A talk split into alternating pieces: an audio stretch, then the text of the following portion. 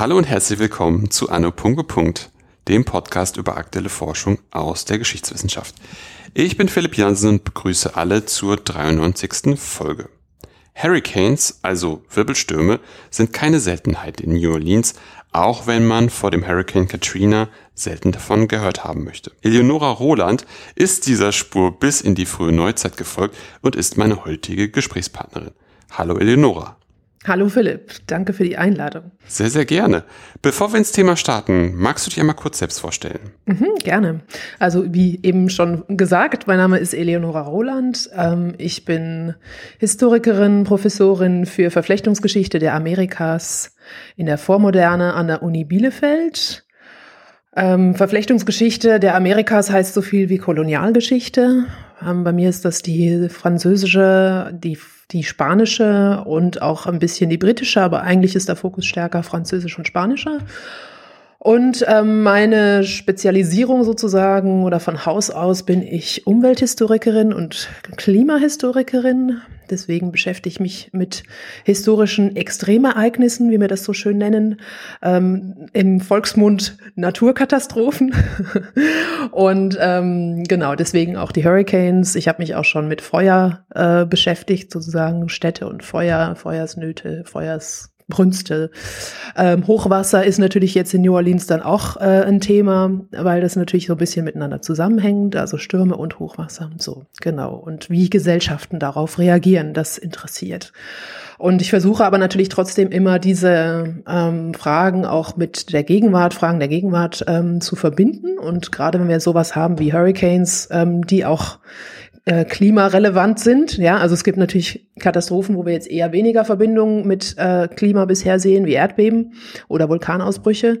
Aber Hurricanes ist relativ eindeutig, hat was mit, mit äh, klimatischen Aspekten zu tun, mit Wärmehaushalt des, des ähm, Erdsystems. Und die, die sich mit dem Phänomen beschäftigen, wissen auch so ein bisschen, okay, jetzt mit dem menschgemachten Klimawandel werden die häufiger, sie werden stärker. Wenn man sich so ein bisschen da eingehört hat und mitbekommen hat, was in den letzten Hurricane Seasons gelaufen ist in dem, im Atlantik, also USA, Karibik, dann hat man das auch schon mitbekommen, dass da unterschiedliche Hurricanes äh, sehr viel stärker ähm, oder langwieriger, länger an einem Ort sozusagen bleiben und somit auch sehr viel mehr Zerstörung bringen. Und ähm, eben so ein bisschen ausgehend von dem, was wir aus der Gegenwart wissen und, und was wir wissen, wie, wie sich dieses Phänomen mit dem Klimawandel auch verändert, ja, oder eben stärker wird. Daran knüpfe ich sozusagen an und bringe dann oder versuche dann eben ähm, so ein bisschen historische Perspektiven zu zeigen und wie haben menschliche Gesellschaften zu verschiedenen Zeiten ähm, sich mit diesem Phänomen beschäftigt oder sind damit umgegangen und ähm, da haben sich daraus wieder rausgearbeitet, mhm. sozusagen aus so Zerstörungsmomenten. Ja. Und wie bist du dann jetzt, also ich meine, mehr oder weniger ist es ja schon fast naheliegend, aber wie bist du jetzt konkret auf dieses Thema gekommen, über das wir heute sprechen wollen? Genau, also das ist äh, so ein bisschen das, wie, wie glaube ich, alle wissenschaftlichen Themen. Man nimmt das so einen meandrierenden Weg, so Schleifen, die da so Themen so machen. Also das, ich komme eigentlich eben aus dem Kontext der, der Katastrophenforschung ähm, aus meinem eigenen Studium an der Uni Bern. Ähm, da habe ich bei Christian Pfister studiert. Das ist eigentlich einer der Pioniere in der, in der Klimageschichte ähm, und hatte da mich eben mit schon früh mit Katastrophen beschäftigt und dann ähm, am Ende meines Studiums musste ich sozusagen gucken, wie geht's denn jetzt weiter? Und ähm, siehe da, es gab eine Ausschreibung am Kulturwissenschaftlichen Institut Essen für ein neues Forschungsprogramm, das hieß, hieß Klimakultur und eine ähm, Untergruppe davon hieß Katastrophenerinnerung und da wurden ähm, Doktorandenstipendien ausgeschrieben. Da habe ich mich drauf beworben. Voilà, das hat funktioniert. Und ähm, dann ist man erstmal in so einer Forschergruppe drin, wo es eben um diese Frage geht, wie erinnern sich eigentlich Gesellschaften an Katastrophen? Ähm, weil der ähm, Leiter dieses Projektes ähm, könnte einigen bekannt sein, Harald Welzer, ein Sozialpsychologe und Soziologe ist, ähm, hat sich das eher auf die Gegenwart bezogen sozusagen und ähm, da war ich als Historikerin, musste ich so ein bisschen länger vielleicht überlegen, wie, wie mache ich, wie gehe ich eigentlich jetzt mit diesem Thema um? Und die Lösung war dann eben eigentlich zu sagen, okay, ich, ich nehme mir ein, ein Fallbeispiel aus der nahen Vergangenheit und gucke dann vielleicht, wie ich das historisch ähm, eingeordnet bekomme. Und das war dann eben Hurricane Katrina war sozusagen mein, mein gegenwartsnaher Fall. Das war damals gerade vier, fünf Jahre äh, vergangen. Also Hurricane Katrina für alle, äh, die das jetzt nicht mehr wissen oder nicht wissen. Ähm, das war 29. August 2005 und hat diese unglaubliche Zerstörung in New Orleans angerichtet etwa 2000 Toten und ähm, eben großflächiger Überschwemmungen der Stadt und vor allem äh, vor allem Lang Langzeitüberschwemmungen. Da standen ja wirklich große Teile der Stadt mehrere Wochen unter Wasser. Und ähm, ich bin also, hatte also erstmal sozusagen die Forschungsaufgabe, hier eine Interviewstudie mit Leuten in New Orleans zu machen zu ihrer Erinnerung an Hurricane Katrina. Das war das, was ich sozusagen auch im Rahmen des Projektes mit den vier, drei Kolleginnen und Kollegen im, in der Projektgruppe ähm, gemacht habe. Die haben das, denselben Fragebogen, sozusagen Interviewfragebogen an anderen Orten auf dem Globus, an, an, zu anderen Naturkatastrophen verwendet. Mhm. Und dann habe ich eben überlegt, wie gehe ich jetzt, wie komme ich jetzt von Interviewstudien und sozusagen für mich als Historikerin Oral History zu den Archiven. Und ähm, da war dann eben so die Überlegung zu sagen, eigentlich wäre es total spannend, so ein bisschen weiter vor Hurricane Katrina zu gehen.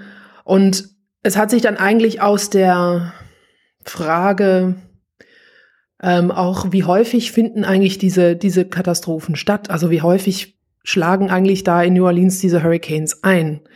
Hat sich diese Langzeitperspektive ergeben? Weil ich habe dann überlegt, na gut, also der letzte Hurricane vor, also große Hurricane vor Katrina war Hurricane Betsy in den 60er Jahren, das war 1968. Stopp, nee, 65, mhm. sorry. Genau, Jahreszahlen. Mhm. Oh. und ähm, dann, dann ist so ein bisschen die Frage, reicht das? Kann man schon was sagen über Erinnerungen oder wie Gesellschaften jetzt eben mit Hurricanes umgehen, wenn diese Großereignisse, die vergleichbaren sozusagen, so weit auseinander liegen? Oder muss man dann nicht einen viel weiteren Zeitrahmen sich setzen? Und ähm, das habe ich dann am Ende, ich habe dann noch so ein bisschen weitergeguckt und habe mir gedacht, komm, also fertig, ich fange jetzt vorne an sozusagen bei der Stadtgründung und ähm, guck mal, wie eigentlich, was wussten eigentlich diese Franzosen, die diese Stadt gegründet haben? Ja, was wussten die eigentlich? Diese Franzosen. Ja. ja. was wussten ja. die eigentlich über Hurricanes? Ja, wussten die, ja. dass das da stattfindet?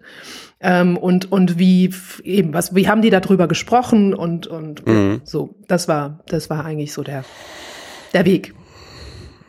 Okay, ja gut. Dann lass uns doch mal glatt, glatt genau da einsteigen, wo du geendet bist. Nämlich, das, das scheint ja auch genau der Anfang von deinem Projekt zu sein.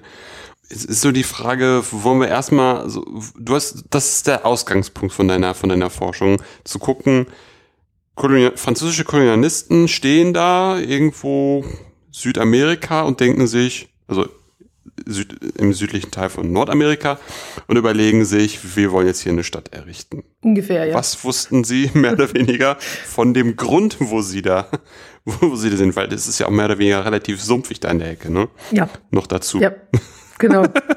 genau. Sumpfig und Hurricane-Land. Mhm. Sehr interessant. Ja. Ja, was, was, was, was wussten die von dem Ort, wo Sie diese Stadt New Orleans gegründet La haben. La Nouvelle-Orléans ist das. Ja. Weil ja eben Orleans, genau. Orleans als Stadt natürlich in Frankreich, ne? Und dann mhm. macht man, wenn man kolonial unterwegs ist, macht man halt dann eben Neu-Orleans. Genau. Ja. Also ähm, man muss dabei so ein bisschen im Kopf behalten, dass die Franzosen natürlich schon seit einigen einiger Zeit ähm, lass mich gucken, ähm, um den um den Zeitpunkt herum ähm, etwa 50 Jahre, ähm, bisschen länger, ähm, auch in der Karibik auf Saint-Domingue sich festgesetzt haben.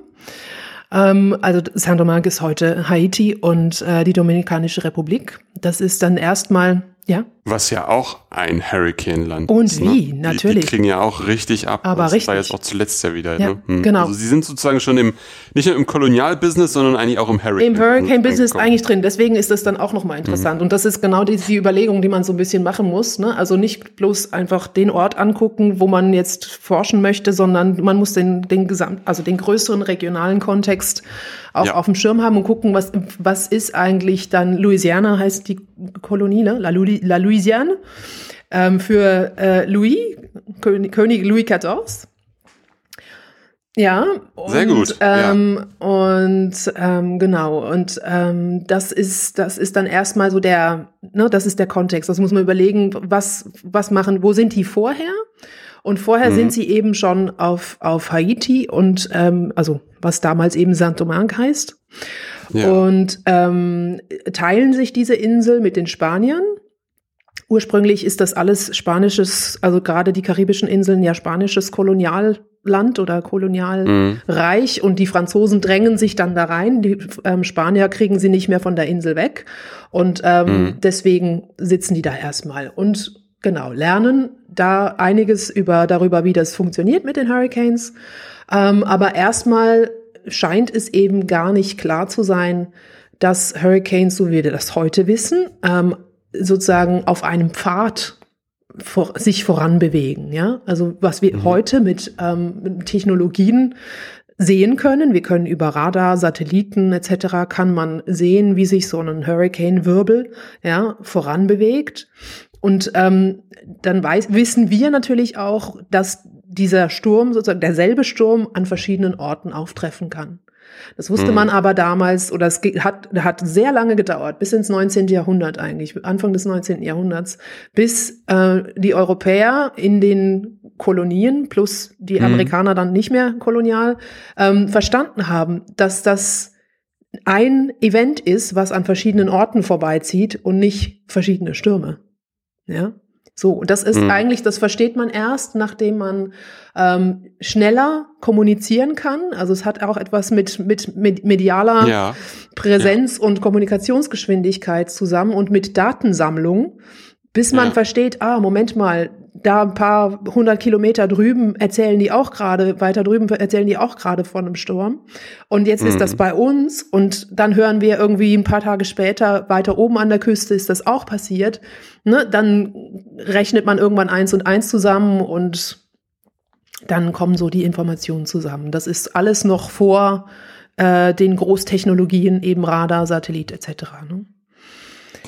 Das würde ich mir jetzt so vorstellen, dass man dann irgendwie guckt, wenn man jetzt heutzutage weiß, wo so ein Hurricane vielleicht so einen tradierten Weg irgendwie hat, dass man dann immer punktuell an den Stationen guckt, ob da irgendwelche Chronistinnen auch irgendwas über Hurricanes geschrieben haben, wahrscheinlich, oder? Genau, beziehungsweise was man, also mein, meine Strategie war dann erstmal ähm, überhaupt einfach in die koloniale Korrespondenz zu gucken. Das heißt, man muss so ein bisschen verstehen, erstmal, wie funktioniert dieses Kolonialreich. Also wer sind sozusagen die Leute, die da ähm, die da sitzen und die Aufsicht haben. Ne? Also mhm. das ist dann der, der Gouverneur meistens und der hat noch ein, ein ähm, sich, sich unterstellten, aber auch relativ hoch, hochgestellten ähm, Intendanten, also Nebenfigur äh, und beide schreiben sozusagen zum Schreiben an den, entweder an den König, je nachdem, wie die Kolonie aufgestellt ist, oder an die äh, Kompanie. Also das gibt ja auch sozusagen die Situation, dass, dass Kolonien von Firmen besessen werden, von Kolonialen, die das erschließen sollen, weil es ja vor allem um ökonomische Fragen geht. Erstmal, man möchte Ressourcen ausbeuten und ähm, ins Mutterland äh, nach Hause transportieren, also Rohstoffe und so weiter. Genau. Und diese Korrespondenz ist sehr aufschlussreich, weil man davon da die, die ganz lokalen Bewegungen und Situationen mitbekommt. Und da wird natürlich dann auch geschrieben, wenn sowas passiert, weil das die lokalen Ressourcen affiziert, sei es die Nahrungsmittellage oder eben auch Gebäude, ähm, Schiffe etc. Mm, mm, ja. mm. Klar, wenn dann da auf immer das, das, das Lager mit den Lebensmitteln zerstört wird, dann wird es ziemlich eng, weil das ja mitunter dann ja auch sehr monokulturelle genau. ähm, Inseln geworden sind, wo jetzt Rüben oder nur Tabak oder nur Kakao angebaut wurde oder nur Kaffee und dann dann, das, das kann man jetzt nicht so essen. Das ist wohl wahr. Nee. Interessant. Und wie, wie, wie hast du das dann, das Projekt dann weitergesponnen? Also was waren dann so weitere Erkenntnisse und Schritte in die Gegenwart? Mhm.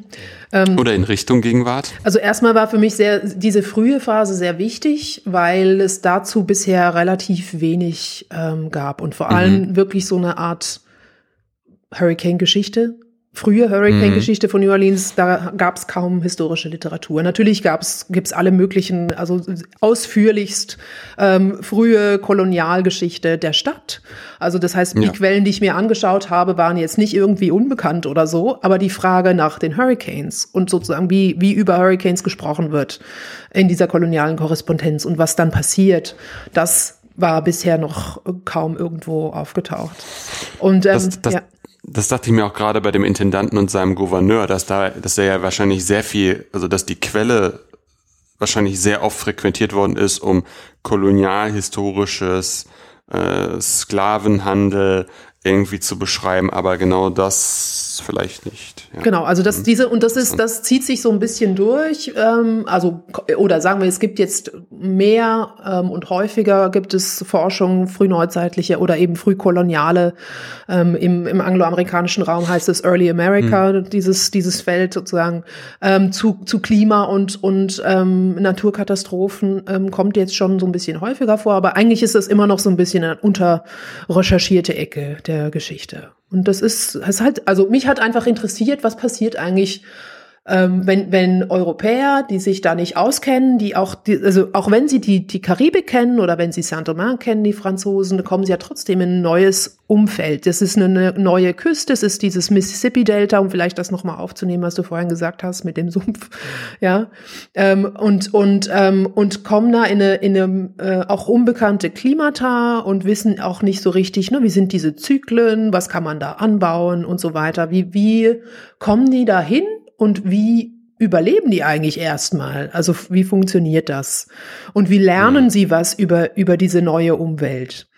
Ich habe das so ein bisschen unter dem unter dem Schlagwort unfamiliar environments äh, habe mhm. ich das gefasst und ähm, das also diese dieses Umweltwissen hat mich sehr interessiert. Wie wie viel mhm. wird sozusagen aus aus Frankreich, aus Europa an Wissen importiert und, und was passiert dann vor Ort damit? Wie wird das auch transformiert einfach durch die, die, die Gegenwartslage, wo manche Dinge, die man ausprobiert, halt nicht funktionieren?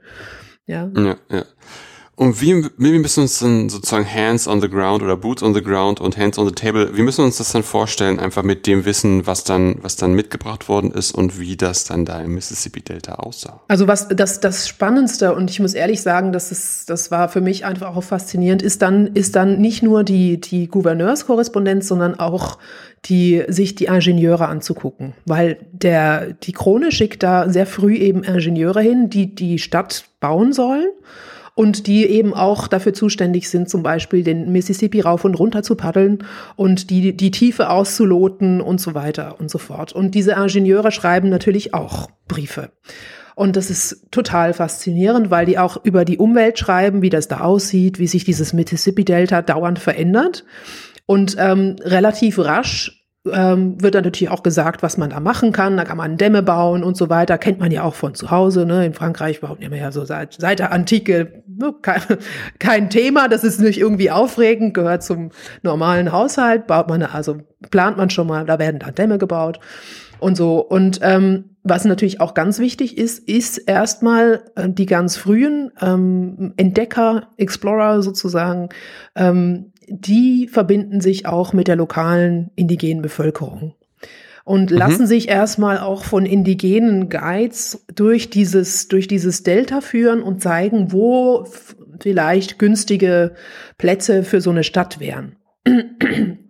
Und ähm, das übernehmen die dann auch. Also sie sehen dann, okay, es gibt diese, diese, diese Mississippi, äh, diese eine Kurve, wo ähm, die, die natürlichen Sedimente so aufgeworfen sind, dass da bei Hochwasser der, der Boden mehr oder weniger trocken bleibt.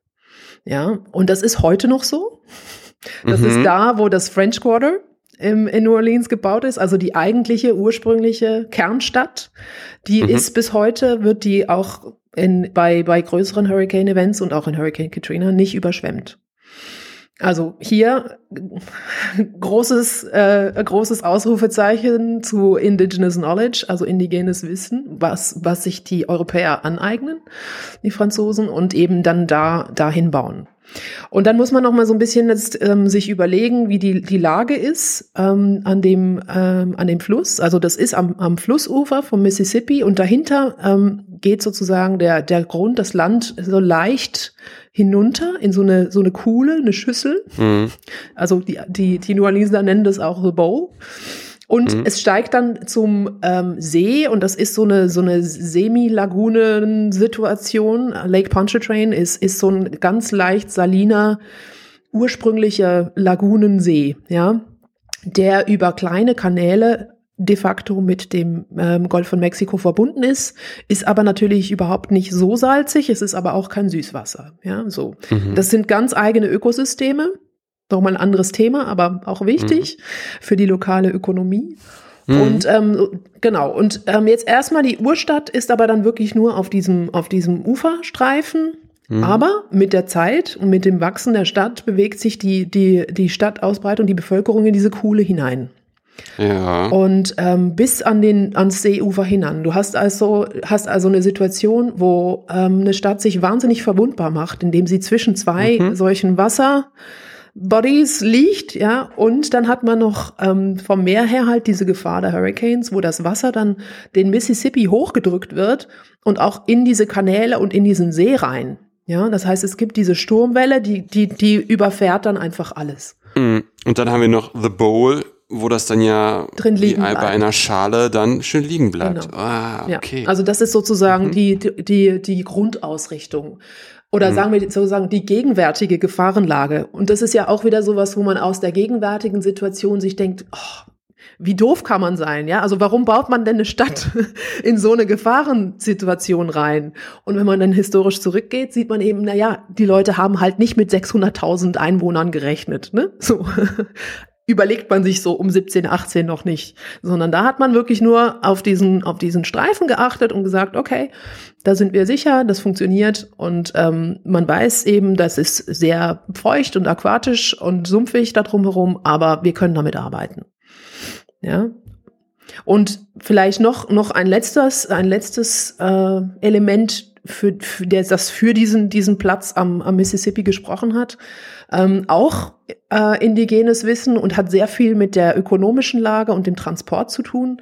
Ähm, die Franzosen oder die, diese ersten ähm, Entdecker haben äh, von der indigenen Bevölkerung eben auch gelernt, dass man mit mit Paddelbooten, mit Kanus durch diese Kanäle über den See paddeln kann und dann gibt's einen Streifen, wo man sozusagen sowohl sein Kanu als auch irgendwelche äh, anderen ähm, Güter zwar tragen muss, aber dann kommt relativ bald, nach so ein, zwei, drei Kilometern, ein kleines Flüsschen, das heißt äh, Bayou St. John.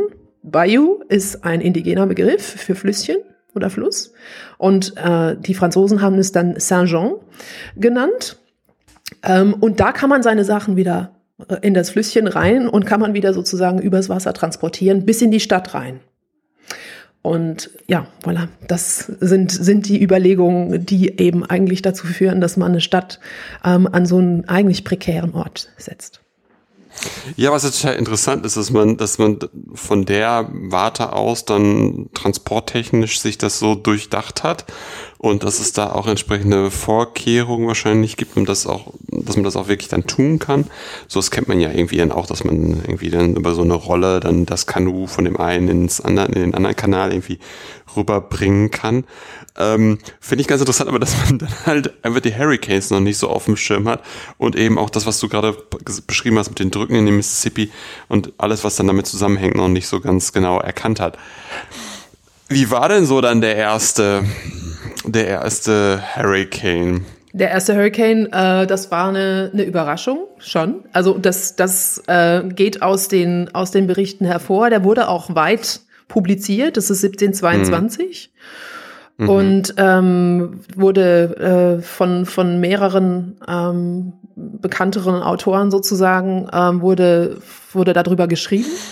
Mhm. Und ähm, ja, also nach allem, was man da, was man lesen kann, äh, ist, war das, war das überraschend. Und ähm, dabei wurde eben registriert, wie hoch das Wasser im Fluss anstieg durch diesen Hurricane. Ja. Und ähm, es wurde auch registriert, ähm, dass eben der, der, der Strom sozusagen sich umkehrt. Ja. Oh. Ja, also das heißt Okay. eben, weil, weil diese, diese, diese, ähm, diese Flutwelle aus dem, aus Mhm. dem Meer kommt, wird sozusagen für den Moment die Strömung umgekehrt. Ja, der, der Fluss geht nicht mehr sozusagen runter, sondern Ja. es, das Ja. Wasser strömt hoch. Ähm, aus dem aus dem Golf und ähm, das ist das waren natürlich ähm, ziemlich erstmal überraschende ähm, Ereignisse und ähm, es wurde ähm, erstmal also und dabei sind auch ähm, Schiffe zu, kaputt gegangen. Ne? Also das ist und das Mhm. ist in einer in einer Situation wie ähm, da im, im im Golf oder an dieser Golfküste, wo auch erstmal nicht so viel ist. Ja, also und wo auch nicht so viele Menschen sind, auch nicht so viel Know-how, wenn man so möchte, wenn einem da die Transportmittel kaputt gehen, äh, hat man erstmal ein Problem. Ja, also Holz Ja. gibt zwar gibt es zwar viel, aber Mhm. ähm, hat man genug Leute da, die dann Schiffe bauen können, weil man muss ja dann auch nicht nur irgendwelche kleinen Paddelbötchen bauen, sondern äh, möchte ja vielleicht auch noch mal irgendwie nach Frankreich zurück und ähm, braucht dann Leute, die große Schiffe bauen können. Also es gibt dann eine Reihe von, äh, von, von Problemen, die damit zusammenhängen. Auch die Frage natürlich, wo kriege ich dann zum Beispiel, wenn es jetzt auch ähm, in meiner Umgebung das wenige, was ich gerade gepflanzt habe, also Nahrungsmittel etc., wenn das, wenn die kaputt gegangen sind durch den Hurricane, wo kriege ich jetzt irgendwie was her? Mhm. Das heißt, alle, alle weiteren Kolonien in meiner Nähe, also Saint-Domingue oder auch ähm, die, die Spanier sozusagen weiter Richtung, Richtung Mexiko sozusagen, also auch im Golf von Mexiko, ähm, überall, wo ich hin möchte, oder in Florida sind, sitzen auch nochmal, ist auch zu der Zeit ähm, spanische Kolonie. Ähm, alle, wo ich, wo ich hin muss, muss ich eigentlich, um schnell zu sein und überhaupt irgendwie voranzukommen mit dem, mit, mit irgendeinem Wassergefährt hinfahren. Das heißt, das ist, sind alles Probleme, die sozusagen in dem Kontext für frühe Kolonisten entstehen aus diesem, aus dieser Situation.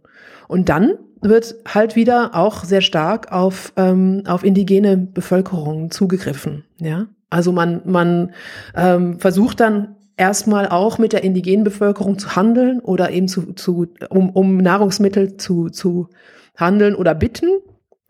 In den meisten Fällen ist natürlich auch deren Nahrungsmittelgrundlage äh, betroffen.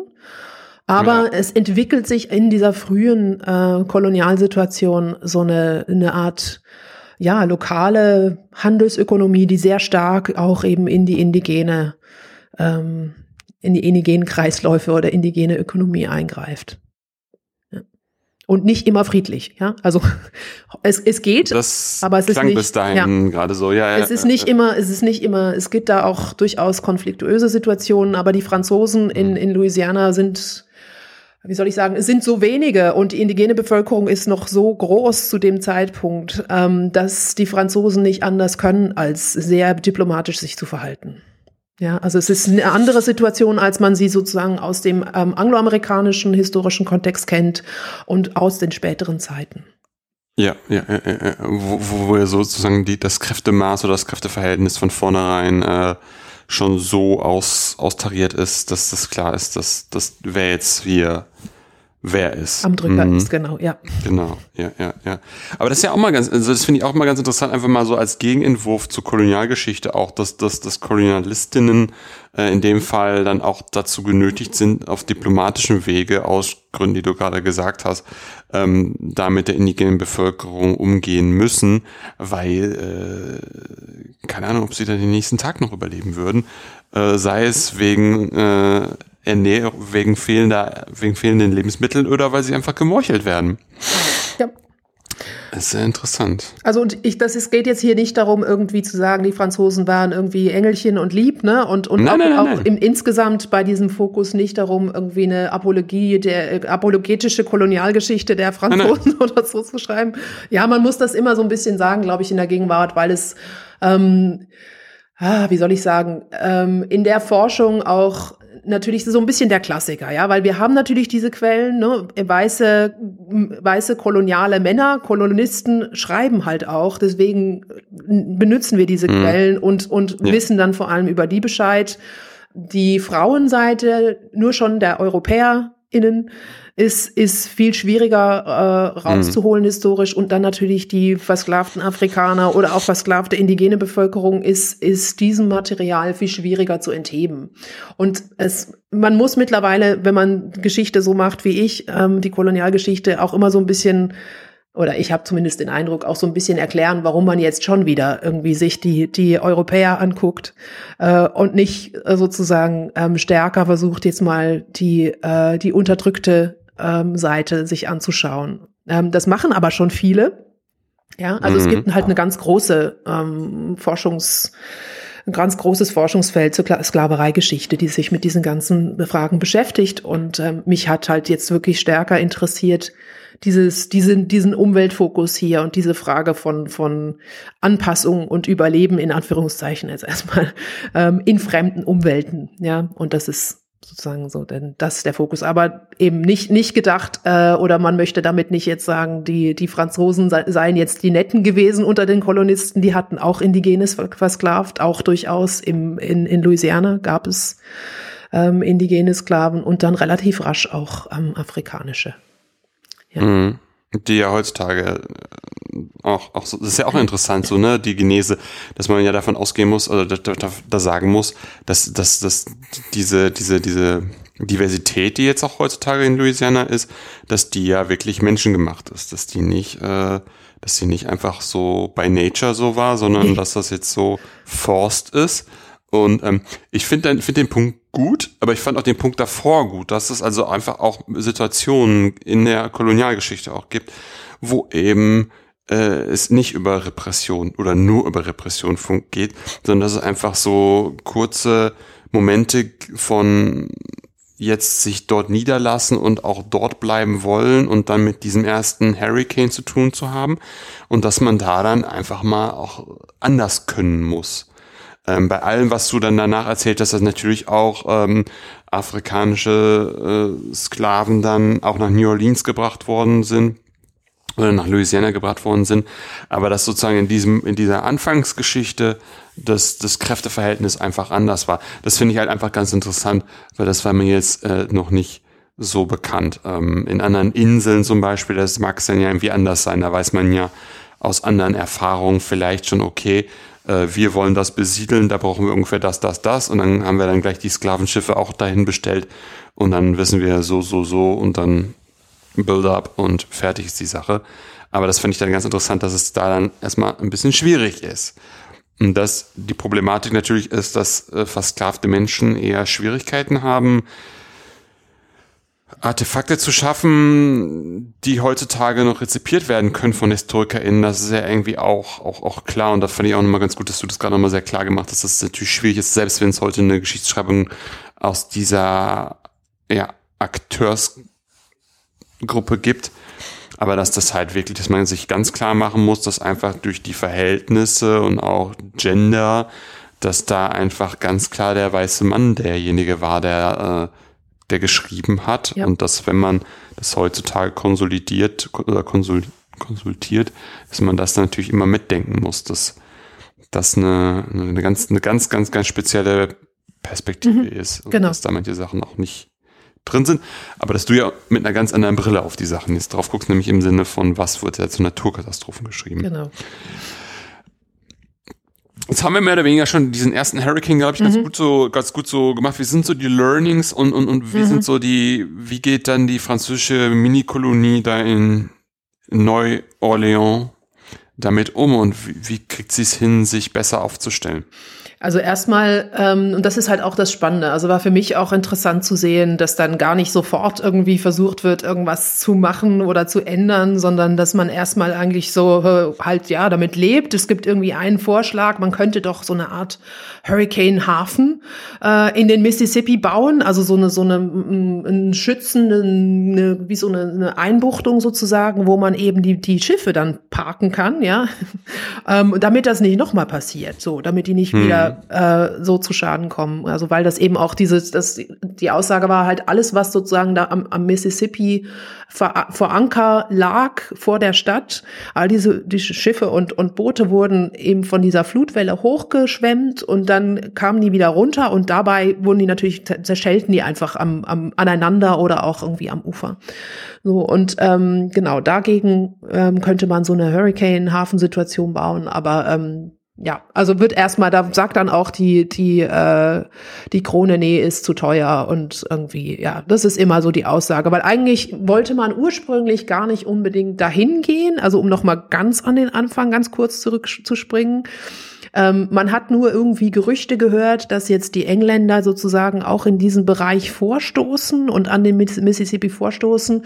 Und die Franzosen sagen sich dann, das darf nicht passieren ähm, wir müssen da einen Fuß in die Tür kriegen, ähm, bevor das, sonst äh, geht das, geht das hier schief. Und das ist der zweite Grund, warum man da dahin geht und erstmal sagt, wir wollen da aber gar nicht siedeln, sondern machen nur mal so einen Militärstützpunkt, ist, weil man ist ja schon in, ähm, in Nouvelle-France, also in, in Kanada, was heute Kanada ist im Norden und ähm, hat, hat da eine Pelzökonomie, also da werden Pelze sozusagen nach Europa transportiert, aber ähm, das funktioniert immer nur im Sommer. Im Winter ähm, sind da dann auch äh, die, die Transportwege zu. Und ähm, mit dem Mississippi hätte man sozusagen durch Amerika hindurch eine Möglichkeit, diese Pelze ganzjährig nach Europa zu transportieren. Also Mississippi mhm. runter und durch mhm. den warmen Golf von Mexiko über den Atlantik mhm. nach Europa. Mhm. Das ist mhm. die Idee. Aber man ja. wollte da ursprünglich überhaupt gar nicht wohnen und weiß, was weiß ich und Städte gründen und sonst irgendwas, sondern nur einfach Militärstützpunkt. Und das äh, funktioniert dann eben nicht so richtig. Und dann kommen so die ersten Siedler und dann tröpfeln da so langsam, langsam die Leute rein. Aber es also nicht eben halt nie so viele, wie das ähm, bei der ähm, englischen ähm, Kolonialgeschichte man kennt und der Fall ist. Man hat nicht diese religiösen ähm, Eiferer, die sozusagen da auch ähm, äh, weg müssen und ähm, das neue gelobte Land suchen, sondern es ist, sind sehr wenig Leute, die da hingehen. Es wird auch, sind es die ähm, zum Teil auch ähm, ungewolltes Gesindel von der Straße oder auch ähm, ähm, Gefangene, was ja durchaus nicht unbekannt ist bei allen möglichen Kolonien, dass man einfach mal Leute hin verfrachtet, die man zu Hause nicht brauchen kann. Aber ja, das Australien sind genau sind natürlich nicht unbedingt die die willigen die willigen Settler und auch nicht die, die dann, dann der Kolonie einen guten Ruf verschaffen. So ähm, genau. So erstmal, ja, aber das also nochmal sozusagen ein kleiner äh, Rückgriff auf was passiert eigentlich am Anfang. Das nur, um zu sagen, ähm, was hat dieses, was hat diese Kolonie für einen Stellenwert? Das ist also ein bisschen das Stiefkind unter den französischen Kolonien. Ist relativ spät, also äh, um 1700 so kommt mal, kommen die das erste Mal dahin und gucken so ein bisschen, explorieren und ähm, im Vergleich zu Saint-Domingue, was da schon im Aufbau ist, die, die, die Perle der, der, der Karibik zu werden, der Zuckerinseln zu werden, ist Louisiana eigentlich nur so ein Hinterhof, wo man sich Ressourcen holen möchte vor allem. Und die lokalen äh, Gouverneure, Intendanten natürlich, die versuchen da mehr draus zu machen, aufzubauen. Und die Ingenieure schreiben auch, das wird ganz großartig hier, möchte man natürlich auch alles machen, damit mehr Geld kommt und die Krone da so ein mhm. bisschen Aufmerksamkeit schenkt. Ist aber nicht der Fall. Und das alles bedingt eben auch mit, dass sich quasi da vor Ort eine eigene Art von, von, von Ökonomie entwickeln muss und diese Diplomatie und Interaktion mit der indigenen Bevölkerung. Aber man muss sich dann eben auch, weil man nicht irgendwie viel kriegt von, von, vom Mutterland, von zu Hause aus, irgendwie selber helfen ähm, und ist erstmal ja, muss dann, lebt dann erstmal weiter nach diesem Hurricane ähm, mit, mit dem, was man hat. Und ähm, dann kommt der nächste und der nächste Hurricane. Und ähm, was vielleicht überraschend ist, äh, wo man vielleicht, also wo ich jetzt aus meiner Leseerfahrung oder Forschungserfahrung auch gedacht hätte, so jetzt kommt dann mal irgendwie der Diskurs über die Baumaterialien. Ja, das sagen wir mal, wir, wir bauen jetzt mal mit Stein oder so. Kommt nicht. Ähm, und es scheint eben dann wirklich so zu sein, dass man so, dass der Eindruck besteht, na ja, gegen Wind kann man irgendwie nichts machen. Ne?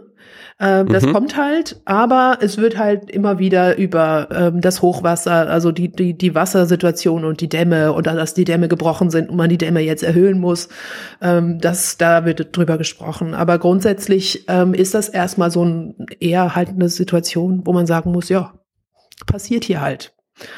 Ja, und ähm, es entwickelt sich dann eben eigentlich dieses dieses äh, Wissen um die um die Hurricanes und dass die das wird dann realisiert. Aha okay die passieren hier also auch ne? Aus der Karibik kennen wir sie und wir wissen auch schon ähm, so ein bisschen, was die Saisonalität ist. Also man hat zu dem Zeitpunkt schon festgestellt, diese Stürme passieren nur zwischen irgendwie Juni und September ungefähr. Aber man weiß nicht weshalb und man weiß nicht, warum es ähm, Saisons gibt, die sozusagen ruhiger sind und solche, wo, wo die mhm. häufiger passieren. Ja, ja, Also das ist so das. Und dann weiß man sozusagen, okay, jetzt die Küste von, von Louisiana, also hier ähm, ähm, Südküste, USA später oder in der Gegenwart, ähm, das, mhm. die ist auch betroffen. Ähm, aber erstmal wird das auch noch nicht mit der Karibik verbunden. Also eben diese, diese Idee von ähm, Faden, Sturmfaden kommt, wie gesagt, erst viel später. Ja, und ähm, das heißt, die Franzosen während ihrer Kolonialzeit, die koloniale Phase geht bis, bis Ende der 50er Jahre, 1762 wird die ähm, Kolonie dann an die Spanier ähm, abgegeben, muss abgegeben werden nach dem Siebenjährigen Krieg. Und ähm, bis dahin bleibt die Kolonie sehr, sehr klein und eben so stiefkindmäßig, wie ich eben erzählt habe. Und auch so ein bisschen unbeachtet. Und ähm, da entwickelt sich so eine ganz eigene lokale auch Idee fast schon so ein bisschen aufständlerisch gegen die ähm, gegen die äh, die Krone. Also man ist natürlich, ah, ja. hm. ne, man ist natürlich, weil man da vor Ort selber schauen muss und ähm, sehr wenig Hilfe kommt vom Mutterland und das ja auch Ewigkeiten dauert, wenn man sich das mal vorstellt aus der heutigen Perspektive, bis da irgendwelche Segelboote hin und her gefahren sind, ähm, helfen die sich selbst. Und ähm, was in ganz vielen, äh, auch in den karibischen Kolonien dann irgendwann immer auftaucht, ist diese Frage nach Free Trade, nach freiem Handel. Wir sind also im, im Kolonial, in der Kolonialzeit in dieser merkantilistischen Denkweise drin, dass ähm, Frankreich sozusagen französische Kolonien nur mit entweder anderen französischen Kolonien oder dem Mutterland in irgendeiner Form Handel treiben dürfen und nicht außerhalb des eigenen Universums sozusagen, also nicht mit Spaniern, die äh, ähm, oder mit den Engländern, die die ähm, Produkte handeln ja. dürfen. Und das heißt, es gibt sehr, sehr rigide und bei den Spaniern extremer als bei den Franzosen noch ähm, solche mhm. Handelsrestriktionen. Und das ist natürlich unglaublich äh, hinderlich in so einem Kontext, auch gerade wenn man jetzt eben eine Katastrophensituation hat. Die Nahrungsmittelgrundlage ja. ist platt. Ähm, wenn ich dann nicht einfach frei handeln darf und man sich gegenseitig helfen Richtig. kann, hat man ja, ein ja, Riesenproblem. Ja. Also das heißt, das passiert das da, deswegen Karibik und Schmuggel, ja, ist allen irgendwie ein Begriff aus Pirates of the Caribbean. Das ist sozusagen die Grundlage. Ja, also deswegen, da wird halt einfach gemacht und äh, man man schmuggelt und und äh, das ist eigentlich normal, ne, so fast. Und ähm, dann kommen die Spanier in Louisiana an und ähm, äh, implementieren sozusagen noch, noch mal rigidere solche ähm, merkantilistischen Handelsstrukturen mhm. ähm, ja. und die lokale Bevölkerung findet dann, hey Leute, das geht gar nicht und, und machen eigentlich fast so einen kleinen Aufstand, 1768. Mhm. Der wird niedergedrückt dann von ähm, ähm, Admiral O'Reilly, der ein ähm, Hiberno, Iro, also irisch, irisch-spanischer ähm, ähm, General ist und ähm, genau und dann sind die Spanier da und setzen sich da fest und sind dann bis zum Louisiana Purchase 1803 ähm, sozusagen am, am Drücker. Ja, also diese diese Kolonie La Louisiane wechselt die Hände und wird dann La Louisiana ähm, im spanischen kolonialen Kontext und dann erst eigentlich ähm, Beginn des 19. Jahrhunderts wechselt das die Kolonie noch mal die Hände und wird dann amerikanisch. Die Amerikaner kaufen das dann. Mhm. Also ich finde es auch sehr interessant, dass, dass, dass die dann nochmal aus ihrem Merkantilismus gar nichts gelernt haben. Also das ist ja wirklich so einfach neuer, neuer Herr sozusagen im Haus. und dann wird einfach ganz knallhart, ganz normal da dieses äh, eigene, eigene System durchgezogen, ohne eben irgendwas zu lernen oder gelernt zu haben oder sich irgendwie Wissen aggregiert zu haben von den VorbesitzerInnen, ähm, warum so dass das irgendwie keine so gute Idee ist. Naja, die Spanier sind halt, ähm, ähm, also vor allem zu, zu, zu Beginn der, der europäischen Expansion natürlich die, die Kolonialmacht oder steigen zu der mhm. Kolonialmacht auf ähm, ja. und, und ähm, haben einen gewissen Erfolg bis dann so ins 17. Jahrhundert, wo eben die Franzosen und andere Kolonialmächte anfangen, an diesem Lack zu kratzen, vor allem in der Karibik, wo dann immer weiter eben andere Kolonialmächte sozusagen sich festsetzen auf diesen Inseln und ähm, die Spanier dann irgendwie nicht mehr so richtig das schaffen, die loszuwerden, ähm, sind aber trotzdem natürlich noch in diesem Vollgefühl, dass das so ist, wie, wie auch sie operieren. Also das halt das, das wirtschaftliche System so und das wird durchgezogen, das ist klar. Never change a running system, ne? Ja, so ein bisschen. Es gibt dann die bourbonischen äh, hm. ähm, ähm, äh, Maßnahmen sozusagen, äh, wo, wo mal so ein bisschen versucht wird, Ende des, des 18. Jahrhunderts was zu, zu ähm, reformieren, aber in der Phase, wo, von, von dem wir, von der wir sprechen, ähm, ist das noch wird das so durchgezogen, ja.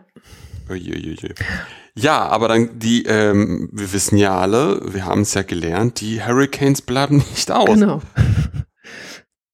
Wie geht das dann, wie geht das dann weiter, die, dieser Strang von den Naturkatastrophen? Also das Interessante ist dann eben zu gucken, was, ähm, was übernehmen die Spanier. Und das geht so ein bisschen weiter über diese Frage des Umweltwissens. Ne? Also ne, mhm. wir haben gesehen, die Sp äh, Franzosen kommen da an, ähm, setzen sich fest, überleben auch, bauen ihre Kolonie auf, werden nicht wahnsinnig groß, bauen ihre Dämme am Mississippi und, und ähm, leben da so vor sich hin und dann ist so ein bisschen die Frage, was, was, dann kommt eine neue Kolonialmacht.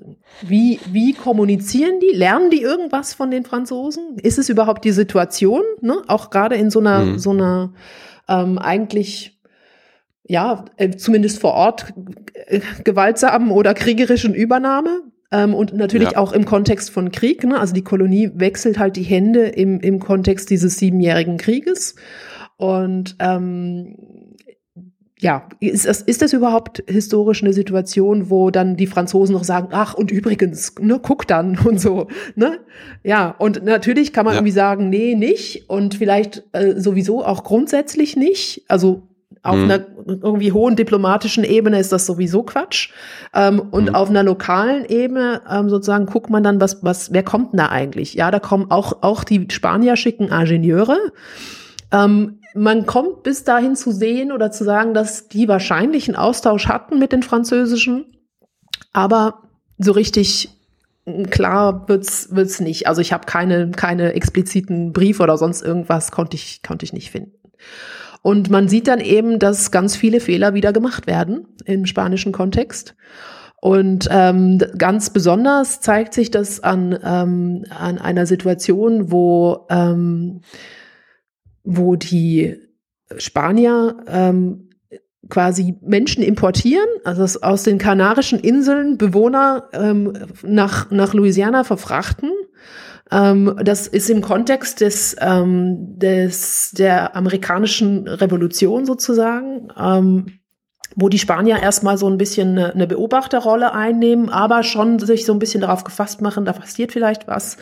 Ähm, da kommen wir, werden wir vielleicht auch reingezogen. Deswegen ähm, möchte man sich ähm, erstmal Bevölkerung vor Ort hinholen quasi, und das hört sich jetzt ein bisschen krass an, ist aber, so wird gedacht, als Puffer, ähm, als Pufferzone sozusagen, um so ein bisschen da Menschen zu haben, die möglicherweise, die man auch in den Krieg schicken kann natürlich, also einfach mehr, mehr Leute, die äh, erstens ähm, Landwirtschaft betreiben sollen, aber die auch als Soldaten dienen können, wenn es irgendwie zu kriegerischen Auseinandersetzungen kommen sollte mit den ähm, ähm, sich in revolutionärer ähm, sozusagen Bewegung befindenden Amerikanern.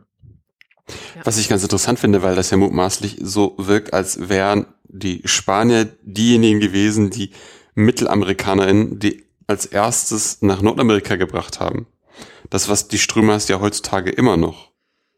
Puerto Ricaner, mhm, die mhm. dann Ja, ja. Interessant. Ja, ja, ja, ja. Und Aber, äh, also in dem, ja. in dem Konflikt ähm, schlagen sich die Spanier dann auch auf die Seite äh, der, der Amerikaner, aber erstmal sind sie in einer neutralen Situation und, ähm, und dann ähm, wird, kommt eben diese, diese, diese, dieser Moment, wo äh, es sind, glaube ich, etwa so 1500 Personen von den Kanarischen Inseln ähm, Wow. mal ähm, am Mississippi platziert werden. Das ist heute, also das ist, heißt dann San Bernardo, heute ist es Saint Bernard. Die Leute, die sich in New Orleans auskennen, wissen, dass das eine dieser Gemeinden unterhalb der Stadt am Mississippi ist, wo das, Ja. wo das wirklich das Land mehr oder weniger auf Meereshöhe ist. Ja, also kaum Land. Genau. Ja. Und die als erstes getroffen werden bei äh, irgendwelchen Hurricanes. Da werden die mal hingesetzt, Mhm. angesiedelt. Und ähm, dann passieren eben auch zwei äh, Hurricanes in zwei aufeinanderfolgenden Jahren. Und der Intendant schreibt dann ähm, an, äh, an die, ans Königshaus, dass äh, die Leute jetzt finden, sie ziehen da wieder weg. Ja, sie wollen woanders hin, weil wenn hier jedes Jahr Hurricanes stattfinden, dann können sie da nicht leben. Sie haben alles verloren und sind sozusagen total demotiviert und ähm, genau wollen da nicht bleiben. Und aus diesem ähm, Kontext heraus wird schon sehr klar, eben wie schwierig das immer noch ist, eine Kolonie Mhm. aufzubauen mit Mensch, ohne ohne Menschen oder mit nur wenig Personal. Und ähm, wenn dann solche Events passieren, einem die Leute auch noch davonlaufen. Und die können das. Ja. Die tun das dann auch einfach. Also man hat dann natürlich auch nicht die gleichen Mittel, vielleicht Menschen zwangsweise irgendwie vor Ort zu halten, wie man das in einem sehr viel dichter besiedelten Europa tun kann. Nö, die sind da einfach im Busch oder sonst wo oder in den Sümpfen und äh, Genau. arrangieren sich dann da mit den neuen Genau. Gegebenheiten. Ja, Genau, ja. das war dann, Ah, war dann nicht nötig, aber ähm, ne, also so, das ist dann war sozusagen Ja. so ein bisschen so ein Hilferuf, der, Mhm. der da ähm, ähm, losgeschickt wurde und da wird, und das ist, also das ist jetzt nicht ein Einzelfall, das ist nur ein sehr schönes Beispiel. Ich habe auch aus der französischen äh, Phase noch solche Briefe, die immer wieder sagen, die Leute wollen nach Hause, die wollen, die fahren wieder zurück und so. Wir haben nicht Mhm. genug Leute, die diese Kolonie irgendwie am, am Laufen halten und die Landwirtschaft machen, die es braucht, äh, wenn wir das, wenn das was bringen soll, ökonomisch. Ja. ja. ja, So, ja. also und das, diese, dieser Diskurs zieht sich eigentlich durch das 18. Jahrhundert hindurch und das ist vielleicht auch ein bisschen überraschend, wenn man sich andere ähm, Kolonialgeschichten von anderen Kolonien anhört. Ja, das ist also alles etwas prekärer. Und man denkt irgendwie so, na ja, warum, warum haben die das denn nicht sein gelassen so? Ne? Und aber das ist halt auch nicht der der der Fall, sondern wenn wenn man mal irgendwo vor Ort sich festgesetzt hat und sich eine Ökonomie entwickelt hat, ähm, auch vor Ort, wo Mhm. New Orleans trotzdem einen einen wichtigen Knotenpunkt ähm, bildet sozusagen auch in einem lokalen Handel, dann ja. kippt man das nicht so schnell auf. Und ja, nochmal das, was du vorhin nochmal gesagt hast, dieser enorme Druck, der auf Spanien herrscht, dadurch, dass es noch andere Akteurinnen gibt, die jetzt auch in dem ganzen Kolonialbusiness auch in der Ecke da unterwegs sind. Ähm, selbst wenn jetzt äh, die Franzosen den, den, den, den heute ärmlichen Teil von, von der dominikanischen, also von der Insel, wo jetzt Domo- Dominikanische Republik drauf ist, und Haiti im, im Westen, dass das immer noch so ist, dass da einfach enormer Druck ist und dass man natürlich diesen, diese, diese Insel oder dieses, wie sagt man, Enklave äh, nicht, nicht einfach so aufgibt. Das ist irgendwie, ja. Aber das ist natürlich echt extrem. Das, das, das, ich dachte gerade so an die Niederländer, ne, die ja einfach gesagt haben, okay, wir poldern hier einfach. Wir poldern hier, hier wird einfach alles gepoldert. Haben sie dann in, in, in, ähm, in New York ja auch mehr oder weniger genauso gemacht. Und äh, eben im, am Mississippi in Louisiana da solche Probleme sind, dass sie immer nur sagen, puh, wir wissen nicht genau. Also diesen Sturmhafen oder diesen Hurricane-festen Steinhafen kriegt er nicht, aber ansonsten hands off. Also Sie bauen, das auch nicht ganz also genau. Dämme werden gebaut nach französischem Mhm. Modell, das ist auch nochmal ganz Ja. wichtig. Ähm, also und von Anfang an, wie gesagt, das ist ganz klar, Ja, das das ist ja gesagt, ja. natürlich. Aber es sind dann eben diese, diese, wie soll ich sagen, also Levé, das ist der Begriff, den auch heute die Lokalen äh, in, in New Orleans immer noch benutzen oder benutzt wird. Das ist the levy, ja. Mhm. Also es gibt den Film auch, When the Levees Broke. Das ist diese ähm, Doku über, Ja. über Katrina. Und das ist, Mhm. das ist das französische Wort. Und das heißt eben, das ist quasi eine nicht überschwemmbare ähm, Erdaufhäufung, also sind diese Mhm. hohen Mhm. Erddämme, Mhm. ähm, Mhm. die aber auch immer weiter erhöht werden müssen, weil das ähm, so, ein- so, so wie so eine, eine, eine Wippe oder ja, so ein, so ein Zwischen äh, Schaukelspiel zwischen ähm, dann Sedimenten, die nicht mehr abgetragen werden über den, bei Überschwemmungen, die das, die das Flussbett sozusagen füllen und den Wasserstand erhöhen. Ja. Ist es immer so ein Hin und Her. Wasser wird höher, Wasserstände werden höher, Dämme werden höher, Wasserstände werden höher, etc. Ja, und das bemerken natürlich die, ähm, die Ingenieure auch lokal, auch sehr früh schon, ähm, wissen die über diese Problematik Bescheid, können es aber Mhm. nicht ändern. Und ähm, die, die Art, wie das ähm, anfängt mit den, mit den Dämmen und dem Darmbau, ist, dass jeder Landbesitzer am am Fluss sein eigenes Stück Land äh, mit, mit einem Damm bebauen muss und diesen Damm selber unterhalten muss. Das kennt man auch aus Europa. Mhm. Ja, ähm, Okay. und ähm, das ist dann ganz äh, wichtig, natürlich eine hohe Auflage, dass, dass die Leute das auch gewissenhaft tun, weil wenn einer das nicht macht, dann geht da das, brechen da die Dämme, geht das Wasser rein und das überschwemmt dann die anderen Grundstücke auch. Mhm. Und dann hat man gerade in dem Kontext, ähm, und das ist der Unterschied dann zu Europa, ganz schnell bei der Hitze, ja, wir sind in einem subtropischen Mhm. Bereich, auch ähm, Krankheiten, Fieber und später Gelbfieber etc. Also das ist riesig, ganz, ganz wichtig. Und ähm, wir sehen dann so ein bisschen, bei den Franzosen ist das noch so ein bisschen, mhm, äh, wird, wird nicht so gut drauf geachtet. Man hat immer wieder diese Situation, dass die Dämme eben brechen, sei es bei Hochwasser oder auch bei den Stürmen. Und die Spanier müssen dann irgendwann das zentralisieren. Ja, also dieses jeder macht selber wird dann irgendwann ähm, oder wird immer stärker, geht immer stärker über in wir brauchen Geld von der Krone, damit wir das erhalten können. Und dann Ah, gibt es okay. immer Mhm. klarer auch ähm, Dammbauregelungen.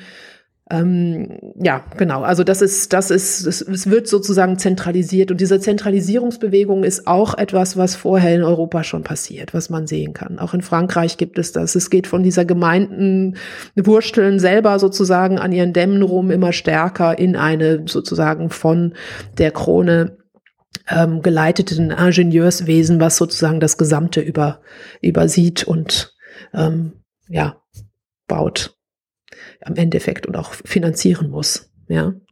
Ja, ja, ja. Ja, und das ist, also das ist, das ist eine, eine eigentlich eine interessante Perspektive, ähm, die eben auch dazu kommt. Und gleichzeitig schafft man damit auch, ähm, wenn, weil du gesagt hast, poldern, poldern, poldern, ähm, in New York schafft man mit diesen, mit diesen ja großen Infrastrukturen, ne, das sind ja ähm, auch dann sehr unbewegliche oder nicht gut veränderbare solche Strukturen, schafft man auch eine Art von Fahrtabhängigkeit.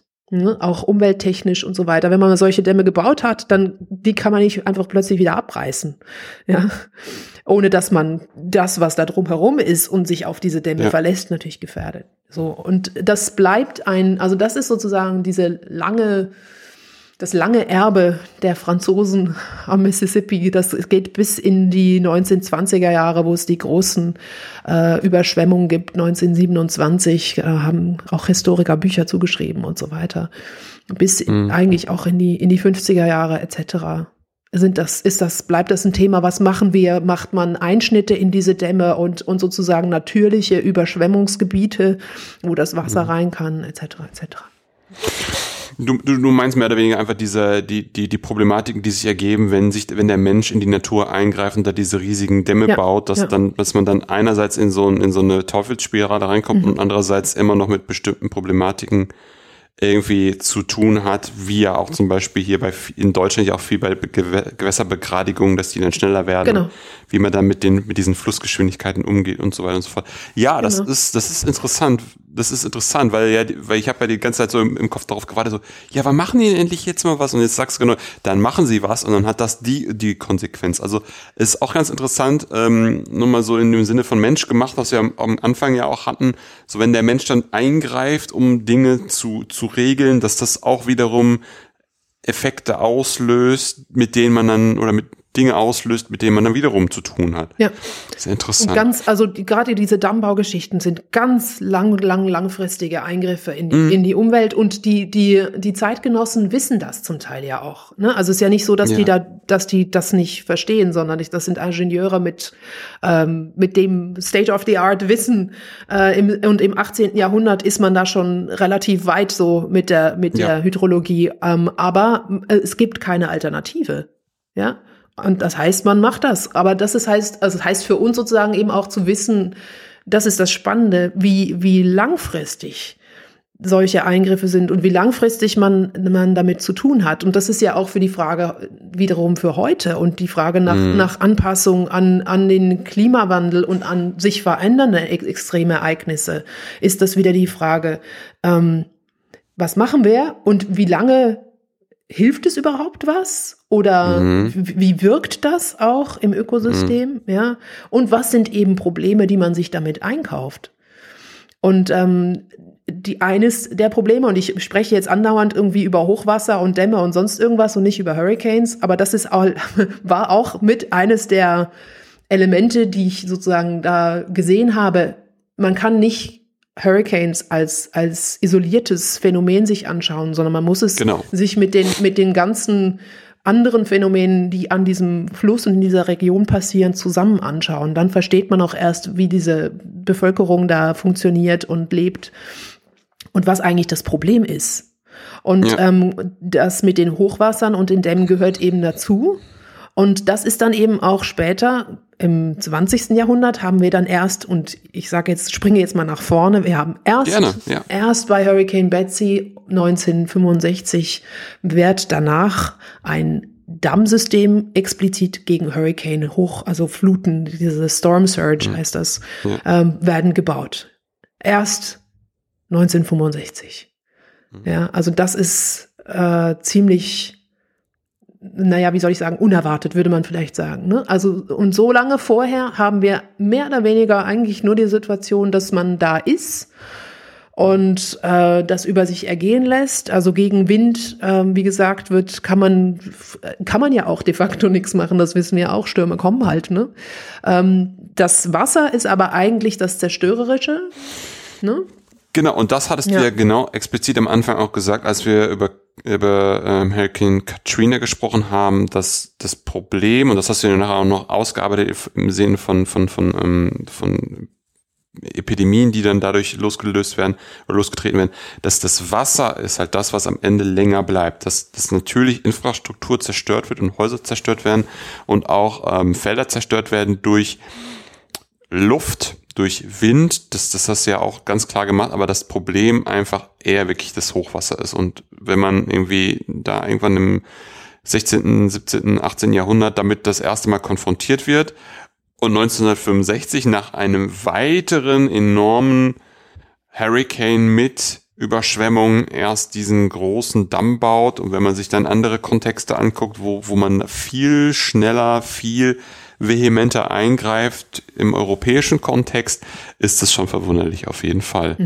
Ähm, und auch noch einer des Kontextes eben wert, dass wir dann, dass du das nochmal gerade nochmal explizit gemacht hast, gesagt hast. Ähm, und finde das immer ganz schön, wenn du jetzt alles nochmal zusammengebunden hast. Mhm.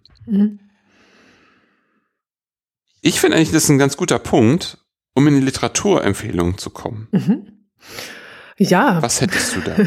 Also ich, ich würde erstmal auf, wollte auch gerade noch mal, weil du gesagt hast, irgendwie Ja. ähm, 1965 nach dem so und so vielten Hurricane auf, auf das Buch verweisen, weil Ja. im Buch, ich sag auch gleich den Titel und so weiter, ähm, sind eins, sind zwei Abbildungen ähm, zu dieser, also sozusagen eine, eine Hurricane-Chronologie, ja, wo man alle Hurricanes, die, die ich in den Quellen und in äh, auch schon Forschungsliteratur finden konnte, Ja. ähm, aufgelistet sind und mit Symbolen versehen sozusagen man, man mitbekommt, was sind die Effekte. Das ist vielleicht ganz hilfreich, um äh, sich einen Überblick zu verschaffen. Das Buch heißt Changes in the Air. Hurricanes in New Orleans um, from 1700 or 1718 to the present. Es ist mhm. bei Berghahn Books erschienen 2019 und ähm, gibt's jetzt auch als Taschenbuch seit kurzem und das heißt, es, man kann es sich leisten. Die gebundene Ausgabe war teuer. Und ähm, ja, also ich freue mich natürlich, wenn Leute sich für Hurricanes interessieren und das lesen möchten. Ähm, genau. Und ansonsten, also vielleicht noch mal, wir haben so ein bisschen eben über die Frage von von ähm, Sklaverei gesprochen. Das ist ein eigenes Kapitel im Buch, weil es einen Hurricane gibt, einen Fall, ähm, bei dem sozusagen versklavte ähm, Afrikaner ähm, scheinbar gleichzeitig einen Aufstand, also mit dem Hurricane einen mhm. Aufstand ähm, planen. Mhm. Und das ist eine sehr spannende Fallstudie, die halt auch so ein bisschen, hm, wie sag ich, ein, ein schönes Beispiel ist oder aufzeigt, wie eine Gesellschaft, die auf Sklaverei basiert, und das ist natürlich dann am Ende so, wir haben jetzt nicht so sehr darüber gesprochen, aber das ist natürlich, ne, New Orleans ist einer der großen Sklavenmärkte und funktioniert kolonial ähm, vor allem auch ähm, mit, mit Sklaverei und wird zu einer Sklavengesellschaft, also das heißt mit einer Mehrheit von versklavten Afrikanern und einer Minderheit von weißen Herren und Herrinnen. Und ähm, dieser, dieses Fallbeispiel zeigt eben, wie so eine ungleiche Gesellschaft auch verwundbarer oder verwundbar ist gegenüber solchen ähm, Naturkatastrophen. Also vielleicht noch mal so ein kleiner kleiner Blick darauf und diese Frage von von Naturkatastrophen und ähm, ja äh, Race und und ähm, Un Ungleichheit ähm, ungleiche ähm, Gesellschaftsstrukturen. Ähm, das ist jetzt ein bisschen ein Sprung vielleicht von dem, von dem Hurricane-Thema, ist aber für mich sozusagen auch in, in der Forschungsperspektive halt sehr verbunden. Die Perspektive habe ich in einem Artikel, was so ein bisschen eine Zeitanalyse jetzt auch war für unsere gegenwärtigen Krisen, ähm, nochmal verarbeitet.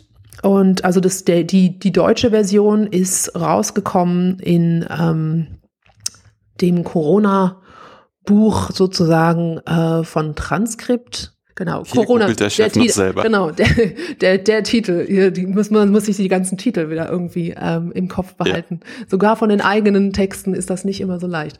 Genau, also der Titel der der deutschen Version ist Corona, Klima und weiße Suprematie. Das hört sich so ein bisschen äh, ähm, äh, eckig an. Ähm, das ist sozusagen weiße Vorherrschaft, weiße White Supremacy ähm, wäre hier der Anglo-Begriff multiple Krisen mhm. oder eine Fragezeichen und das ist die ähm, das Buch ist die Corona-Gesellschaft Analysen zur Lage und Perspektiven für die Zukunft bei Transkript 2020 erschienen.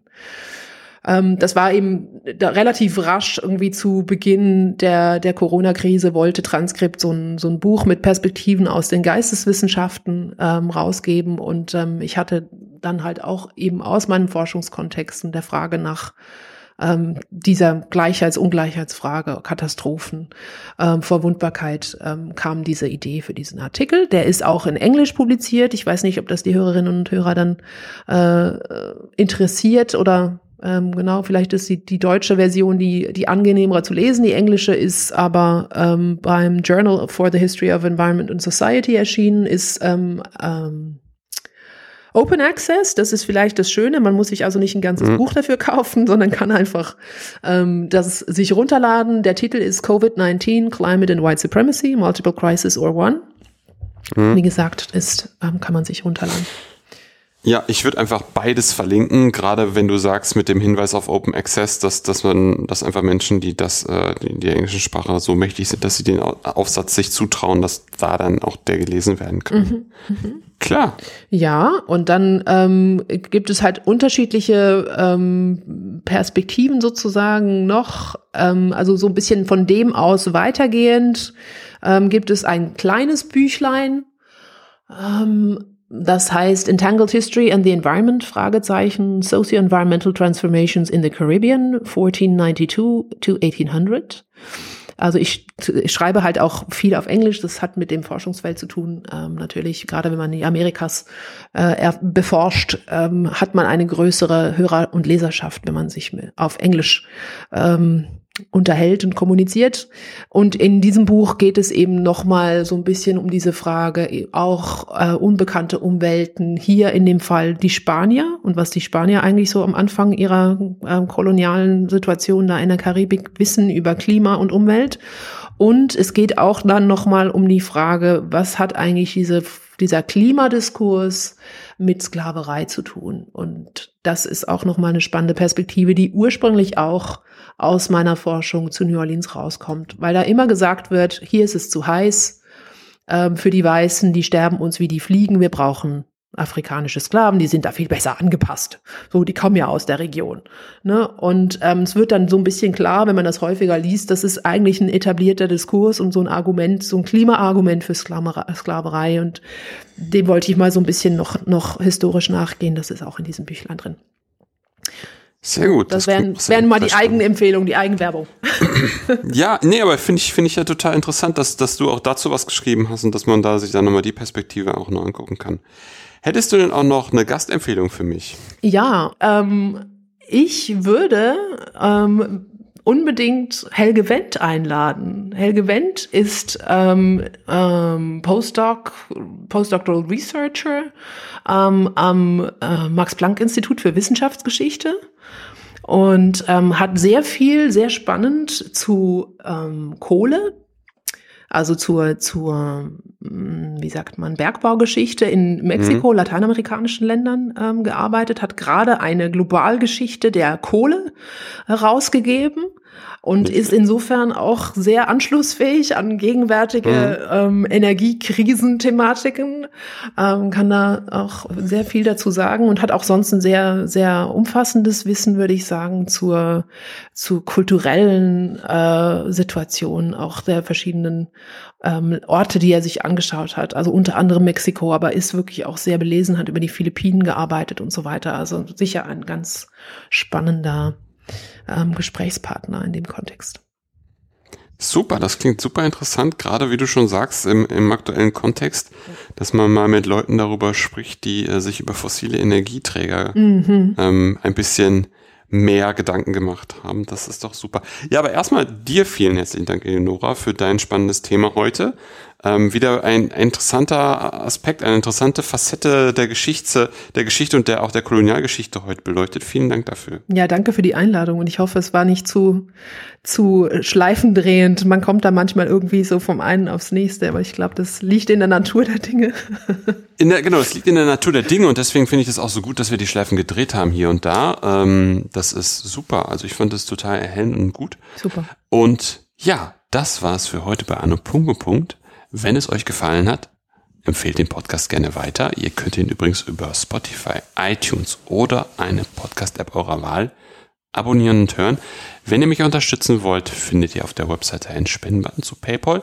Wenn ihr selber forscht und über euer Projekt sprechen wollt, kontaktiert mich einfach per Mail, Twitter oder aktuell auch Mastodon. Ansonsten hören wir uns bald wieder. In diesem Sinne, auf bald und tschüss.